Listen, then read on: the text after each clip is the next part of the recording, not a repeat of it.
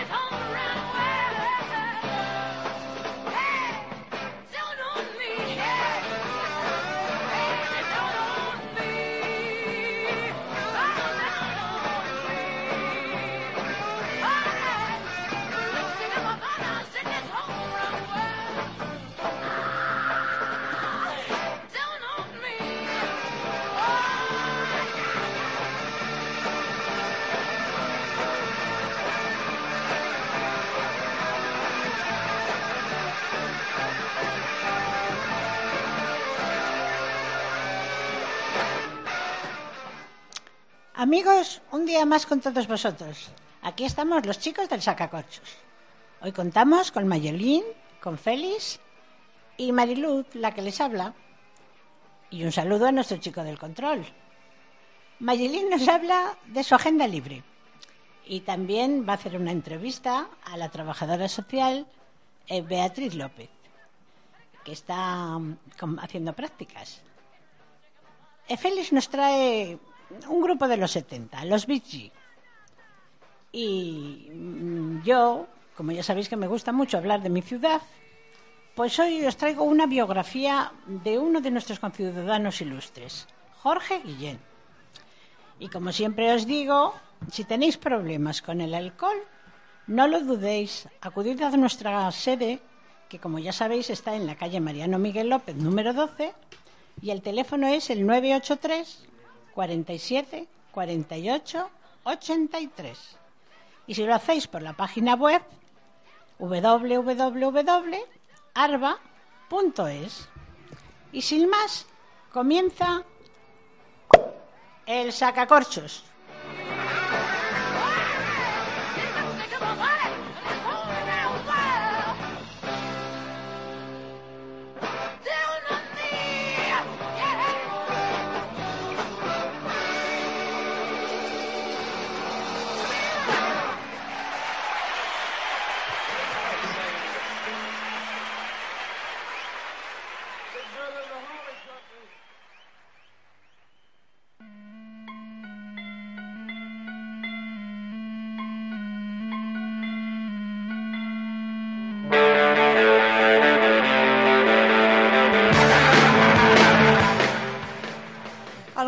Logros que hemos conseguido es averiguar cómo se transmite y cómo no se transmite el VIH. El VIH solo se transmite por mantener relaciones sexuales con penetración, tanto vaginal, anal u oral, sin protección. Compartir un objeto punzante que haya estado en contacto con sangre infectada, como pueden ser jeringas, agujas, de una mujer con VIH a su hijo durante el embarazo, parto, lactancia. Sin embargo, el VIH no se transmite por besos, caricias, tocarse, darse la mano, lágrimas, sudor, saliva, estornudos, tampoco por compartir objetos de uso común, como por ejemplo puede ser el teléfono, cubiertos, alimentos, duchas, lavabos, piscinas. A través de animales, mosquitos u otros insectos tampoco puede eh, transmitirse. mm, tampoco por donar, por donar sangre o recibir sangre en países donde el control es adecuado. Pero sin embargo, todavía hay muchos retos que nos quedan por perseguir. Por ejemplo, intensificar retos de prevención, eliminar el retraso diagnóstico, desarrollar una vacuna y un tratamiento curativo, promover el acceso universal a los tratamientos en los países empobrecidos, adaptar la atención de las personas con VIH a sus nuevas necesidades o combatir los prejuicios, el estigma y la discriminación hacia las personas con VIH. tornen bien unes flores que ara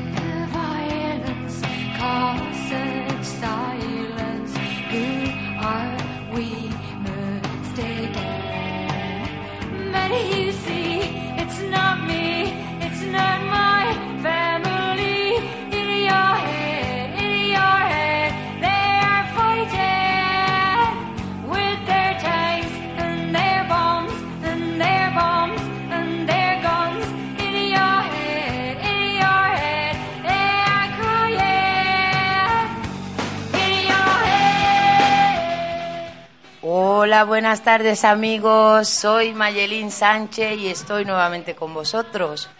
Hoy para hacer una entrevista muy particular. Pues nada, aquí tenemos a la trabajadora social en práctica, se llama Beatriz López. Y bueno, queremos hacerle unas preguntas así libre, pues a ver qué opinión tiene ella de los enfermos en rehabilitación. Y bueno, Hola, buenas tardes, Beatriz. Hola, buenas tardes. Gracias por invitarme. De nada, gracias a ti por aceptar nuestra invitación. Bueno, Bea, yo tengo unas preguntas para ti aquí y yo creo que tanto para nosotros como a la gente que nos escucha le gustaría saber cuál es pues tu, tu, em, tu empeño en tu trabajo, de qué manera y cómo lo haces. Yo te voy a hacer primero una pregunta y a ver qué nos cuenta. ¿Cuál fue tu primera impresión al llegar a Arba? Bueno, pues la primera impresión que yo tuve al llegar a Arba, la verdad que fue muy positiva. Eh, la verdad que yo recibí un acogimiento muy gratificante, tanto por parte del equipo técnico, como de la junta directiva, como de los usuarios de, la asociación. Me quedé bastante sorprendida porque me esperaba la asociación de una manera diferente más pequeña, con menos grupos de, autoayuda. Y bueno, eh, cuando poco a poco he ido conociendo todas las terapias que se hacen y el trato que se da a los usuarios, me he quedado con una sensación muy buena, porque realmente es como estar en familia. Eh, por lo que yo sé, otros muchos centros de, drogodependencias no dan un trato tan personalizado a los usuarios. Y yo pienso que esto es un factor muy importante para su proceso de recuperación, ya que hay que tener en cuenta que cada persona eh, es única y diferente y aunque el problema que tienen es común, que es el alcoholismo, la forma de tratamiento siempre tiene que tener una parte individualizada. Em, cuando yo llegué a ARBA pensaba que lo que se hacía básicamente era una entrevista inicial con los usuarios cuando estos llegaban a la asociación y una vez hecha esta acogida, pues habría un único, un, solo un grupo de, terapia que se llevaría a cabo pues una o dos veces por semana. Y luego he ido comprobando que la idea que yo tenía pues no era así, porque se hacen terapias todos los días por las tardes, incluidos los sábados. Y estas terapias eh, están estructuradas pues en distintas fases, en función de la recuperación y del tiempo que lleve la persona en la asociación. Así están las terapias de, motivación, que serán cuando la persona inicia el tratamiento y constan de 10 sesiones, y las terapias de fase 1 y de fase 2, que serán cuando la persona ya lleva un proceso de recuperación más avanzado. Eh, es importante señalar que estas terapias pues, están dirigidas por moderadores que también han padecido eh, esta enfermedad, con lo cual las personas que están explicando su, situación y sus problemas pues, son comprendidas perfectamente por cuantos están en la asociación. Existe un grupo que me llama la atención especialmente, que es el grupo de mantenimiento. Eh, y me llama la atención porque está formado por personas que ya han recibido el alta terapéutica y simplemente se les aconseja que sigan acudiendo a la asociación como voluntarios o para ver qué tal les va. Es una forma de seguir en contacto con ellos y de comprobar pues que efectivamente no hay recaídas. Y por eso me da la sensación de que ARBA pues es una gran familia, porque el trato con la persona no termina cuando termina su rehabilitación, sino que continúa progresivamente a lo largo del tiempo. Además, otro dato que me llama la atención es que los usuarios, siempre que lo necesitan, y aun cuando han terminado la rehabilitación, pueden pedir una cita con el, equipo técnico, es decir, con las psicólogas o la trabajadora social, para consultar los temas que les preocupan, lo que es un factor, eh, en mi opinión, eh, esencial para que la persona se sienta comprendida y valorada, y así se facilita su proceso de recuperación, y es una forma de evitar recaídas. Eh, quiero añadir también la entrega de los PIN del año que se entregan cuando la persona lleva unos 5 y 10 años en abstinencia. Eh, esto es una celebración que se lleva a cabo pues, en el centro cívico y a la que pueden acudir los usuarios de la asociación con sus familiares. Es un acto que en términos generales gusta mucho y que contribuye eh, al aumento de la autoestima y de la autoafirmación de las personas que están luchando día a día contra esta enfermedad.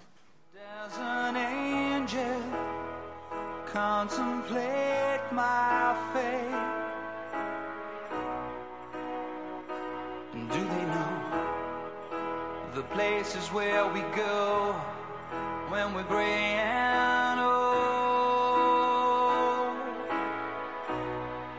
Cause I have been told that salvation lets their wings unfold.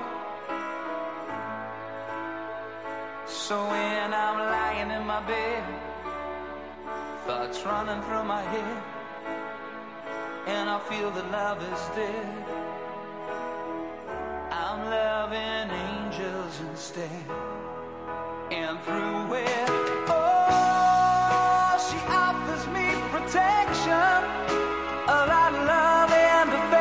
affection, whether I'm right or wrong, and down the waterfall, wherever it may take me. I know that life won't break me when I come to call. She won't forsake me.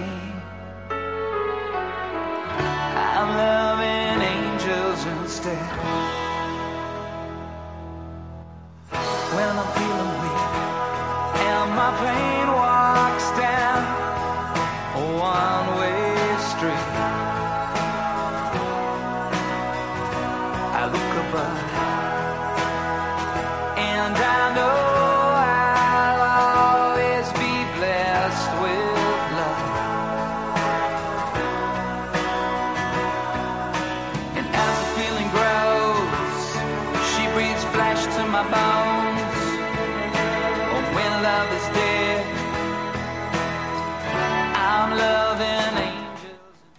Bueno, esta primera pregunta que le he hecho a Beatriz, yo creo que ha dejado claro lo que es su trabajo en ARBA y la impresión que ha llevado. Pero yo tengo otra pregunta para ti, como trabajadora en práctica. ¿Cuáles son tus funciones como trabajadora social? Pues mm, llevo a, a cabo varias funciones. Entre ellas, pues está la acogida y la orientación de los usuarios en su proceso de inicio en la asociación. Eh, se les hace la entrevista inicial, se les explican las diferentes fases de tratamiento que hay y cómo está organizada la, la asociación, es decir, el funcionamiento que tiene. También se les explica la cuota mensual que hay que pagar y se les comenta que si por motivos justificados, acreditando insuficiencia de recursos económicos, no pueden abonarla, están exentos o bien pueden aplazar el pago hasta que su situación económica mejore. Se lleva una motivación para el inicio del tratamiento y seguimiento de su evolución. Se trata, esto quiere decir que se trata de conseguir que tras la primera toma de contacto con el enfermo, éste vuelva a la asociación para realizar las diferentes terapias e iniciar su proceso de tratamiento. Se les asesora también cuando piden consultas individuales, que suelen ser, en la mayoría de los casos, para resolver dudas acerca de temas socioeconómicos, como por ejemplo cómo pedir la invalidez o buscar subvenciones para pisos, ayudas económicas mensuales.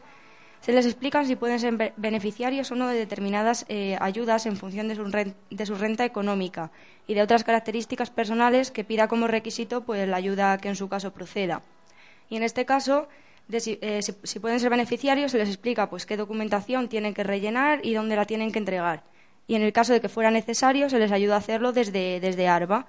Y si no son beneficiarios de la ayuda en la que están interesados, pues se les plantean una serie de alternativas. Llevamos a cabo un seguimiento y un control de los problemas judiciales que tienen algunos usuarios. Por ejemplo, en el ámbito penitenciario hay usuarios que están en la asociación para hacer trabajos en beneficio de la comunidad, sustituciones y suspensiones de condena, para no ingresar en prisión. Y también hay personas que se encuentran en segundo y en tercer grado o en el CIS y que tienen permisos de salida para poder acudir a la asociación y así estar presentes en las terapias porque muchas de las personas que están internas en la prisión o que tienen problemas de tipo judicial han llegado a esta situación como consecuencia de la adicción al alcohol, lo que les ha llevado a cometer delitos o a tener otro tipo de problemas sociales, como escándalos o peleas. Entonces, con este tipo de, de usuarios que tienen problemas judiciales, se lleva a cabo un seguimiento y una evaluación diaria a través de informes de seguimiento que se llaman así, y que pueden ser positivos o negativos en función del comportamiento y de las actitudes que tenga la persona y se envían a su tutor de referencia. Si la persona no se comporta adecuadamente y el informe enviado es negativo, lo más probable es que no pueda continuar en la asociación y haga los trabajos en beneficio de la comunidad en otro lugar. Y si es una persona que está en libertad condicional, puede incluso volver a la prisión. También se llevan a cabo eh, la gestión de las subvenciones que recibimos tanto por parte de la Junta de Castilla y León como de la Diputación, el Ayuntamiento y de la Caixa, para realizar programas de prevención y tratamiento, como por ejemplo el programa de jóvenes o el programa que se ha llevado a cabo en los pueblos. Se participa en las terapias como la de motivación, fase 1, fase 2, en la de familiares y también se llevan a cabo talleres de habilidades sociales, como los que estamos viendo ahora en el programa de mujeres. Eh, este tipo de talleres de habilidades sociales sirven para aprender a decir eh, que no, a ser asertivo a la hora de comunicarse, para mejorar el autoestima y es algo que es muy fundamental para evitar recaídas y que la persona se sienta más fuerte y realizada a nivel personal. Además, eh, añadir que estas habilidades son importantes porque no solo se les ayuda a superar el problema del alcoholismo, sino que les son útiles para tomar decisiones y afrontar problemas que, que conlleva el día a día.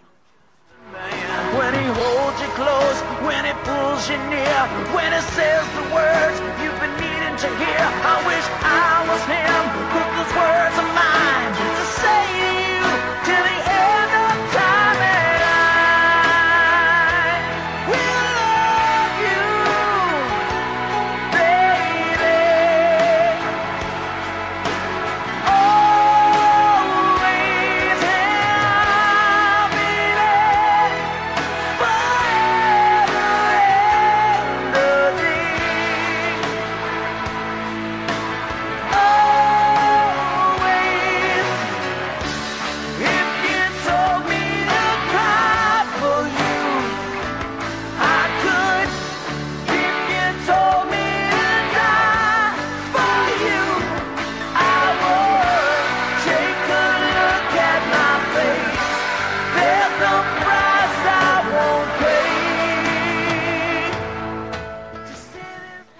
Buenos queridos oyentes, creo que le, que le haya quedado claro las funciones de la trabajadora social en ARBA. Pero todavía tengo una última pregunta, Beatriz López. ¿Qué opinión tiene de los enfermos? Pues, en mi opinión, a día de hoy todavía existen ba- bastantes prejuicios sociales cuando hablamos de personas con enfermedad alcohólica. Los enfermos alcohólicos realmente no están reconocidos por la sociedad como tal. Muchas veces la sociedad no entiende que el alcoholismo es una enfermedad, algo que viene dado y no algo que la persona elige, porque nadie escoge ser alcohólico igual que nadie escoge padecer otro tipo, otra enfermedad. Muchas veces la sociedad considera que la persona que es alcohólica lo es porque quiere, porque es un vicio y que no lo deja porque no quiere, lo cual no es para nada cierto. El alcoholismo es una enfermedad y muy complicada. Es muy difícil de tratar porque, como ya he dicho, a, esta, a la enfermedad hay que añadirle la carga que suponen estos prejuicios, las etiquetas y el desconocimiento de la sociedad, que en muchos casos eh, genera verdaderos obstáculos en el proceso de recuperación. Una de las cosas más difíciles de conseguir es que la persona enferma reconozca que lo que padece es precisamente eso, una enfermedad, y que como tal ha de ser tratada. El, al- el alcoholismo supone un gran y amplio proceso de recuperación y es necesario que tanto la persona enferma como su familia y su red social, es decir, sus amigos, sean conscientes de ello y lo apoyen a lo largo de la rehabilitación. Creo que lo más duro para la persona alcohólica es darse cuenta y reconocer finalmente lo que le ocurre, ser consciente de que lo que tiene es una enfermedad y admitirlo. Y es importante añadir que en muchas ocasiones el camino hacia la recuperación se les hace muy duro. Hay muchos altibajos y por eso es necesario que tengan el apoyo y la comprensión no solo profesional que se ofrece en ARBA, sino también el apoyo familiar y social. Por eso se hacen sesiones conjuntas con los enfermos y sus familias, para que puedan tomar conciencia de la situación que está viviendo el enfermo y para observar que no solo le ocurre a él o a ella, sino que hay muchas personas padeciendo situaciones similares y que, y que entre todos podrán superar este bache y salir adelante. La, recupera- la recuperación o no de la persona que está enferma depende finalmente de sí misma. Por ello es esencial que conozca ciertamente qué es lo que le ocurre y así, a partir de ahí, ir siendo cada vez más fuerte, aumentar su autoestima y mejorar sus capacidades de autocontrol, para poder ir recuperándose poco a poco y terminar saliendo del infierno que supone el alcoholismo.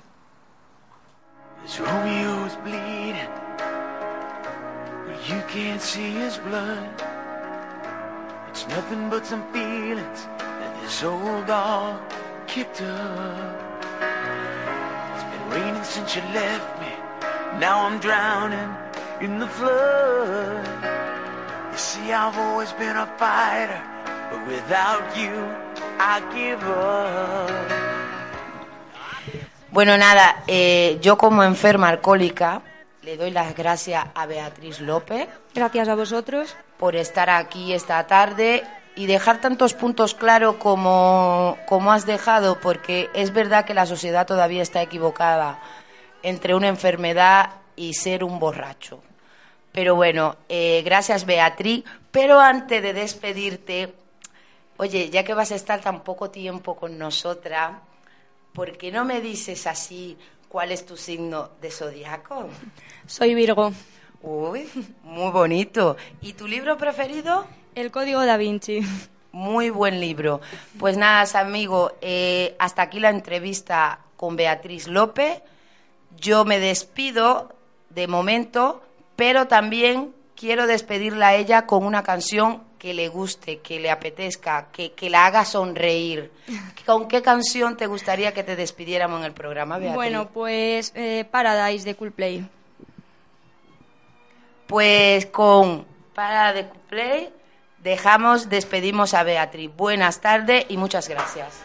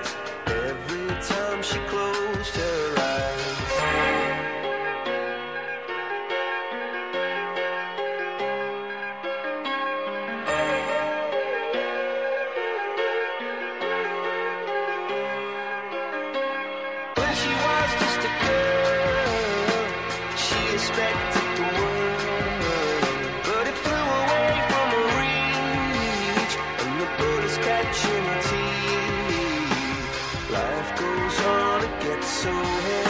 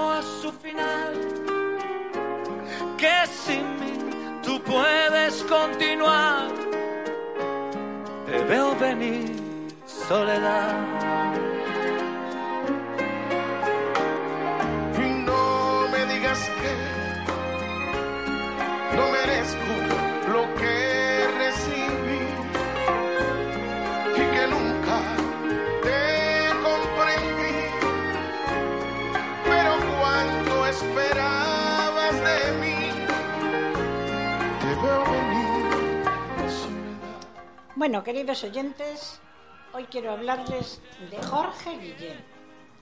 Jorge Guillén Álvarez nace en Valladolid el 18 de enero de 1893, en el seno de una familia, una familia acomodada y de gran raigambre. La, la gran biblioteca de su abuelo Laureano Álvarez eh, le da pie para aprender mucho en su adolescencia. Eh, su abuelo era presidente de la Diputación durante la Primera República. Y claro, le, nutrió abundantemente al niño y al adolescente de libros. Jorge pasa su infancia en Valladolid. Estudia el bachillerato en el instituto ubicado entonces en San Gregorio, lo que es ahora el Instituto Zorrilla. Y al término es enviado a Suiza para aprender francés. Allí está durante dos años. Regresa en 1919 y estudia Filosofía y Letras en la Universidad Complutense de Madrid, viviendo en la residencia de estudiantes. Muchos de ustedes habrán oído hablar de esa residencia. En esa residencia estudió García Lorca, Luis Buñuel y el pintor famoso Dalí. Fue lector de español en la Universidad de la Sorbona de París. Allí conoce a la que sería luego su esposa, Herman Cohen, y se casa con ella. De esta unión nacerán sus hijos, Teresa y Claudio. En Francia comienza a escribir poesía porque era un lector empedernido de Rubén Darío. Es doctor en 1924 por la Universidad de Madrid. Obtiene la cátedra de Lengua y Literatura Española en la de Murcia. En 1931 es lector de español en la Universidad de Oxford. Regresa a España y tiene la cátedra de literatura de la Universidad de Sevilla. Pero en 1936 es detenido en Pamplona y es inhabilitado para ejercer cargos públicos. Luego ya se exilia a Estados Unidos. recibí y que nunca te comprendí. Pero cuánto esperabas de mí, te veo venir, soledad. que las noches no tienen final, que la vida sin ti no me vale de nada. Otro golpe para el corazón que dejaste tirado aquí en este rincón. Ay, por eso te veo venir, soledad. En Estados Unidos da clase en Montreal y en Massachusetts. Luego imparte cursos en la Universidad de Yale, en el Colegio de México y en la Universidad de los Andes. Allí eh, se jubila en 1950. Y luego es titular de la cátedra de Charles Eliot Norton de la Universidad de Harvard. En 1958 es nombrado doctor honoris causa por la Universidad de Valladolid. Luego, en el 1977, es académico de honor de la Real Academia de la Lengua Española. Eh, su mujer, la primera mujer que ya hemos dicho que era francesa, muere en el 47 y en el 78 mmm, contrae nuevas nupcias con la italiana Irene Mochi. y se establece en Roma. Pero en Roma también se jubila y regresa a España. Y tiene su residencia en Málaga, hasta su muerte el 6 de febrero de 1984. Jorge, Jorge Guillén ha sido el escritor más homenajeado en Valladolid, en un ambiente constante de adhesión y afecto. Además ha recibido numerosos premios literarios en Italia, en Estados Unidos, en México y en España. Aquí ha recibido el premio Cervantes en 1976. Y esto es toda la historia de Jorge Guillén.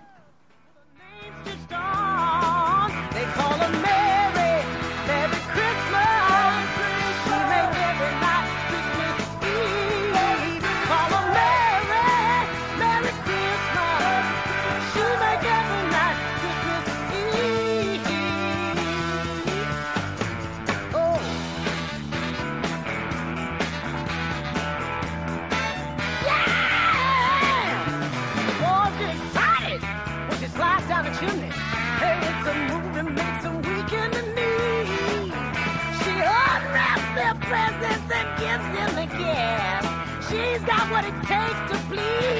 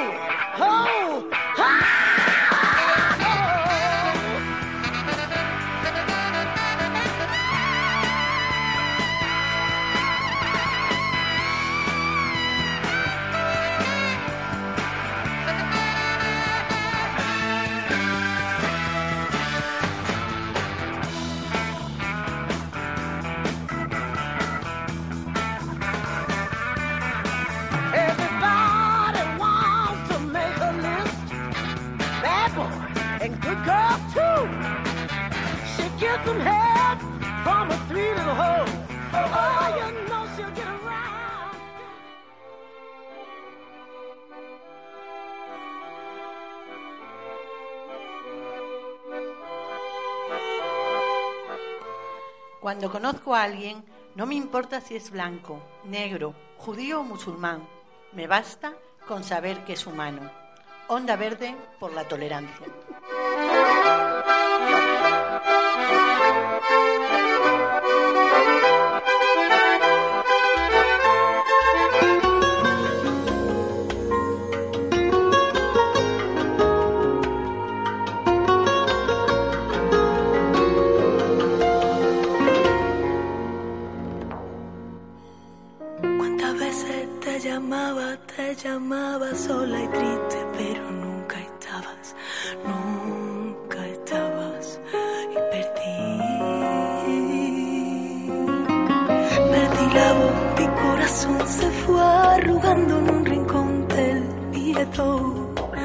Solo hay una vida, vida, vida por vivir.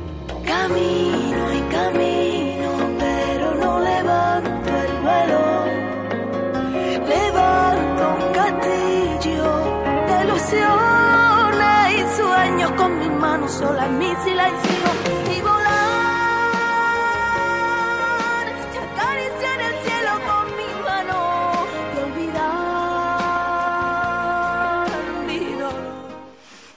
Hola, buenas tardes amigos, otra vez.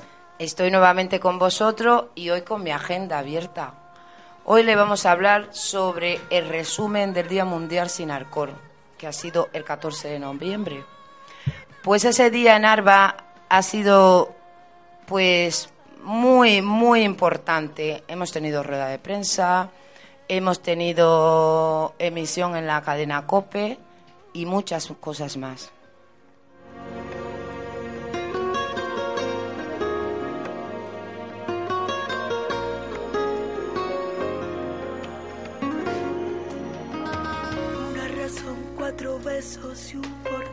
soy un te quiero que me está matando, me está matando y me duele.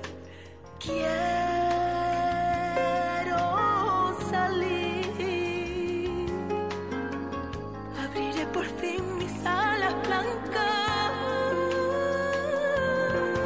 Camino y camino. Bueno, chicos. Les cuento que el día 12 de noviembre hubo charla en el Colegio Mayor Femenino Santa Cruz. Asistencia por Julián Rodríguez Peña, presidente, y Carmen Lorenzo, psicóloga de Arba, Blanca Cuesta y algunos que otros compañeros. El día 14 de noviembre, entrevista al presidente en cadena COPE. El día 14, reportaje en Arba por parte de Televisión Castilla y León, con entrevista al presidente y quien les habla. Rueda de prensa en el ayuntamiento, a la que acudieron varios medios de comunicación. Forma la mesa Ro- Rosa Hernández, concejala de Acción Social, César Vega, director de Asuntos Sociales de la UBA y Julián Rodríguez Peña, presidente de ARBA. El día 15 de noviembre, reportaje con Televisión Española en la sede de ARBA, con entrevista al presidente y a varios socios, incluida quien les habla. Entrevista en Cadena Ser a Julián Rodríguez Peña y a Juan Diego González Requedo, vicepresidente primero.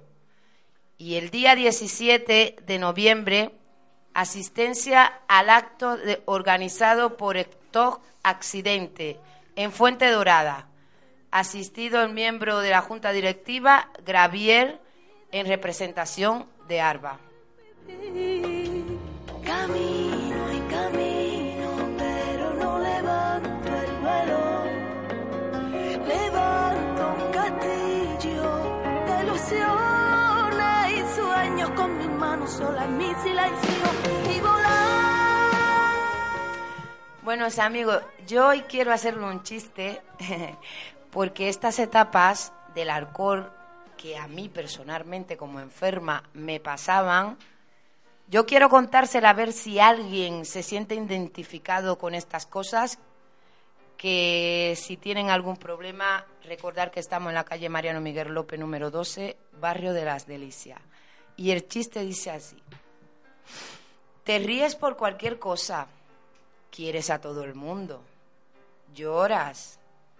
Hora de llamar a los amigos, empiezas a hablar en otro idioma, bailes eróticos.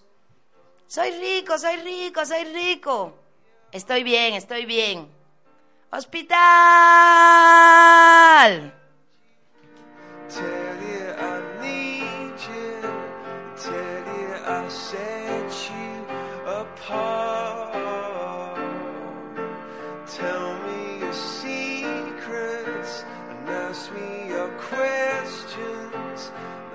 Let's go back to the.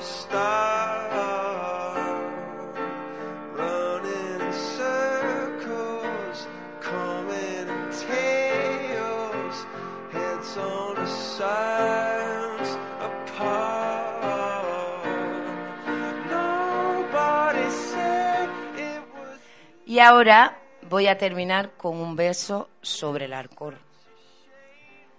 No me busques, no me encuentres. Ya aprendí a esconderme. Siento el odio ya en mis venas sobre lo que soy y lo que era. Ni un paso atrás. Yo no estoy loca. Solo me vendí por un poco. Ahora esta es la buena. ¿Que has escapado de los sueños? No me puedes castigar por algo en lo que no creo. Ya no me verás desde el balcón ladrándole a las estrellas. Ahora estoy mejor, soy una buena persona y la seré con toda la de las letras.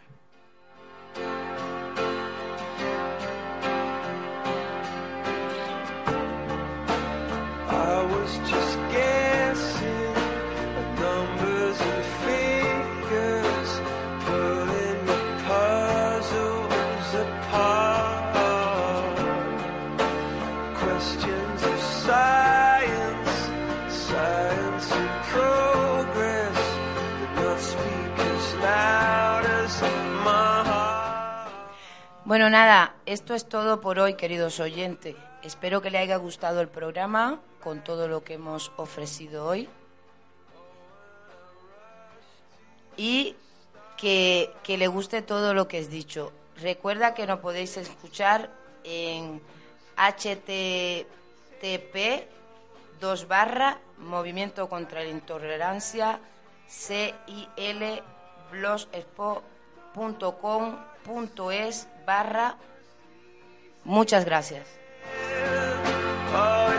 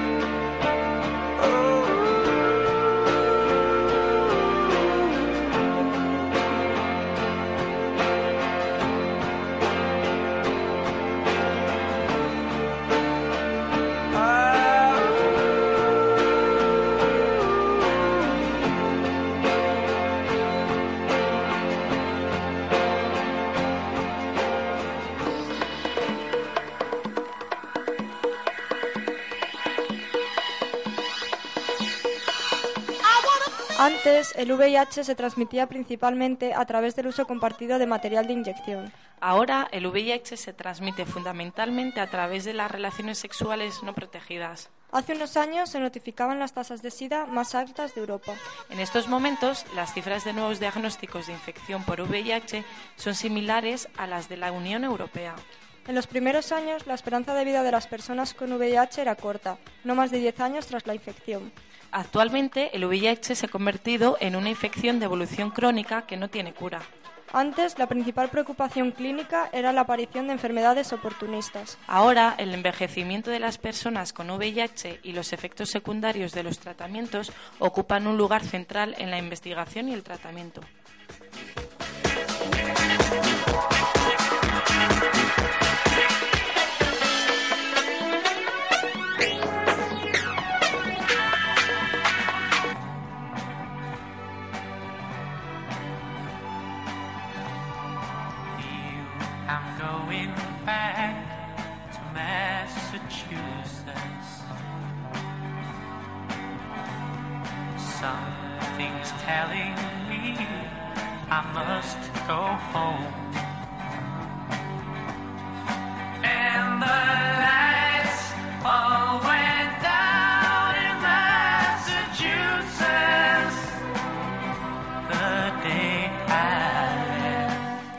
Bueno, todavía el programa no ha acabado, como nos ha dicho nuestra compañera Mayelin.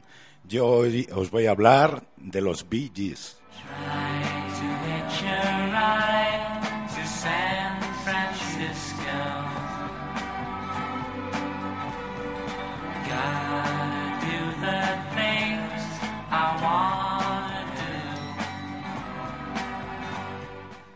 Este trío de hermanos, Barry y los gemelos Robin y Maurice Gibb, comienzan su carrera en Australia, siendo casi unos niños. Pero su discografía oficial empieza en 1967, cuando fichan por RSO, donde graban su primer álbum, First, que contiene canciones como esta, I Can See Nobody.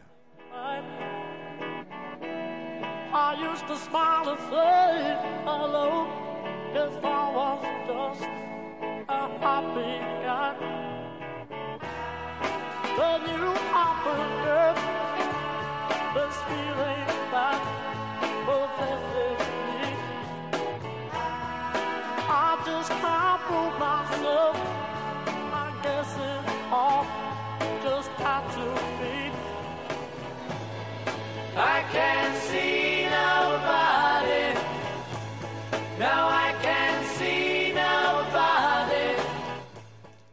En 1969 se separan por problemas de egos.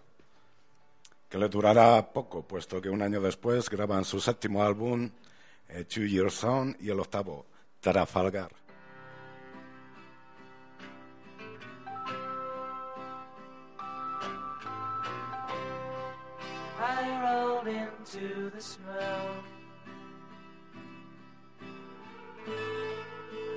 There I lost my hope.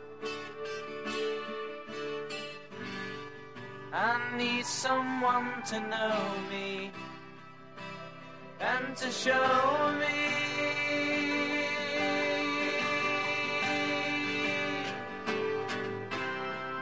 The square peg fits the hole. Why haven't I been told?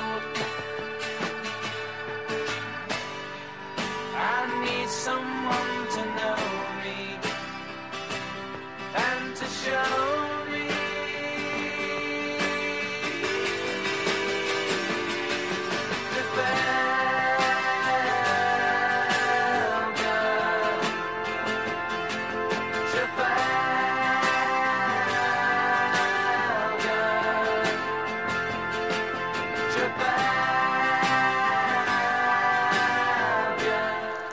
En 1974 hay un cambio musical gracias al productor Arif Mardin, devolviéndoles otra vez a lo más alto en las listas de éxito, con canciones como Noches de Broadway.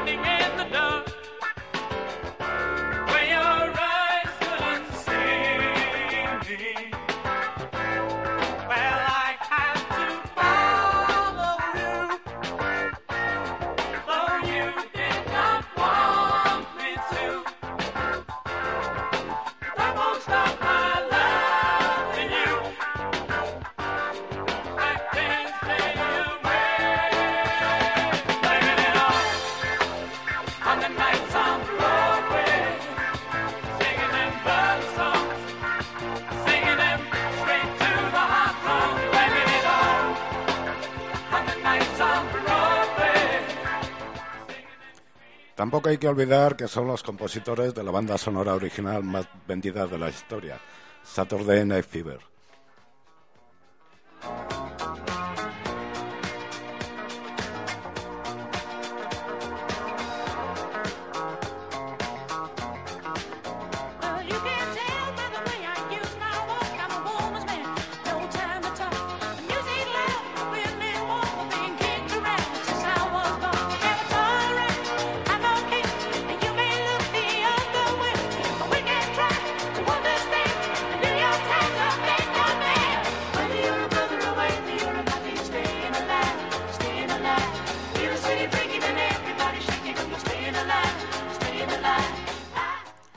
Los 80 se dedican más a trabajar para otros artistas como Andy Geek, Kenny Rogers, entre otros.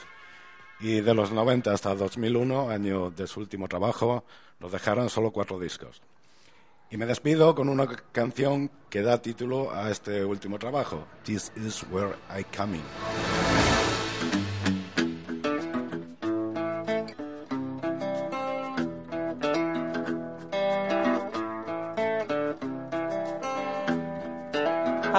Seen story, I read it over once or twice.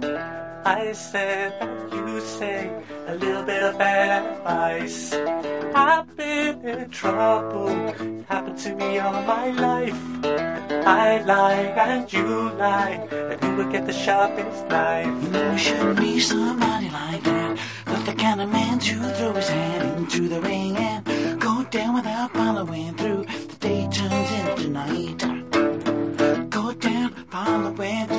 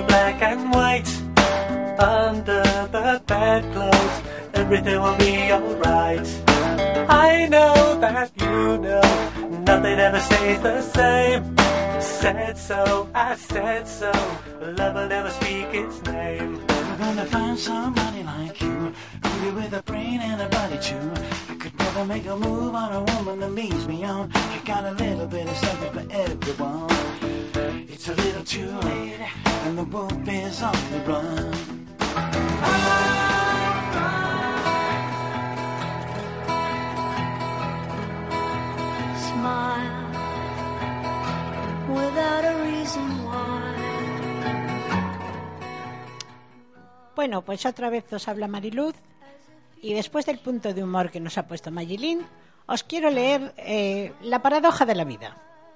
Dicen que Dios creó al burro y le dijo, serás burro, trabajarás de sol a sol, cargarás sobre tu lomo todo lo que te pongan y vivirás 30 años. El burro contestó, Señor, seré todo lo que me pides, pero 30 años es mucho. ¿Por qué no mejor 10 años? Y Dios creó al burro.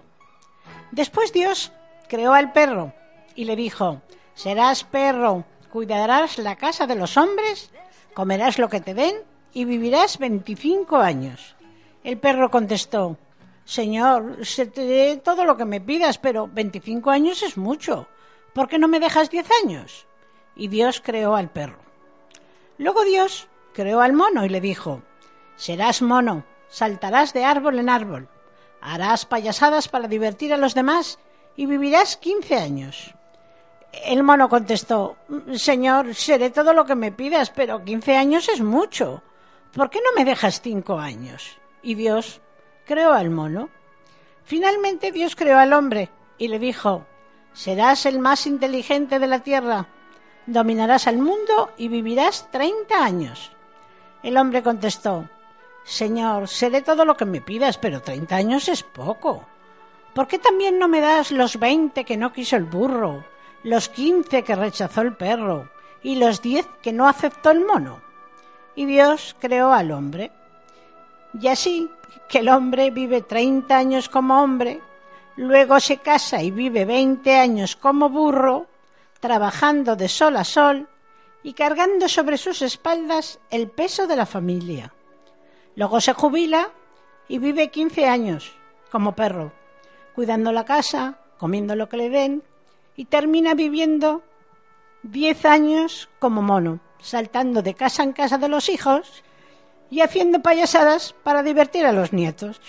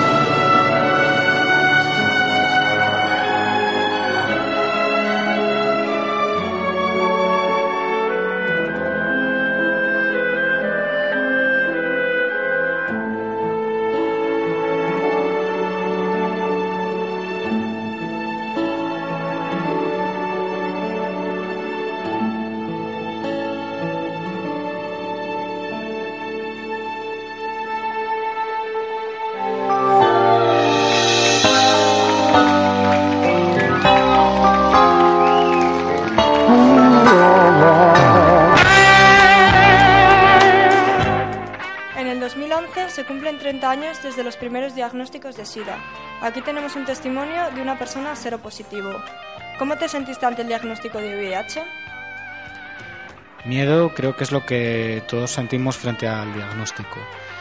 Yo, eh, en mi caso, tuve la suerte de contar con un amigo que también era seropositivo y que ha sido un poco, pues, eh, quien me ha guiado a través de este mundillo, porque cuando empecé con el diagnóstico y demás, pues no había reuniones grupales ni sabía muy bien dónde diri- dirigirme.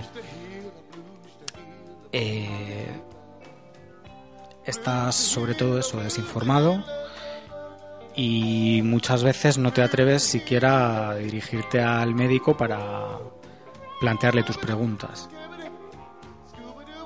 ¿Cómo crees que influye el ser seropositivo en el trabajo? Pues el mundo laboral es un claro reflejo de la sociedad en general, de los prejuicios, de los miedos, de las necesidades, sobre todo la falta de información adecuado en torno al VIH que contribuye a perpetuar un miedo a la propagación fácil y un estigma que al final se convierten en una de las principales barreras ante el acceso al trabajo. Informes y estudios coinciden en señalar que el principal problema, perdón, que el principal problema hoy día es el contexto laboral en relación con VIH, vigencia de los prejuicios y estereotipos que siguen asociados a la infección y que conducen a situaciones de discriminación y de vulnerabilidad de derechos, limitando nuestro acceso al trabajo y dificultando el desarrollo de un trabajo de forma normalizada. A ¿Qué, nivel- qué consejos darías a otros oyentes seropositivos? pues cosas que a mí me han servido es en tener cualquier duda preguntar. Si no se atreven muy bien a dirigirse al médico eh, les aconsejaría ahora mismo que vayan al comité antisida puesto que eh, hay gente que les va a recibir les va a aconsejar eh, se tiene ahora mismo un grupo de, de autoapoyo y esto es muy bueno sobre todo para poder compartir y recibir información, eh, que no se guarden sus miedos, que los expongan. Yo ya qué vas a decir, tú te lo vas a creer. Mira, te vengo presentando a la guitarra.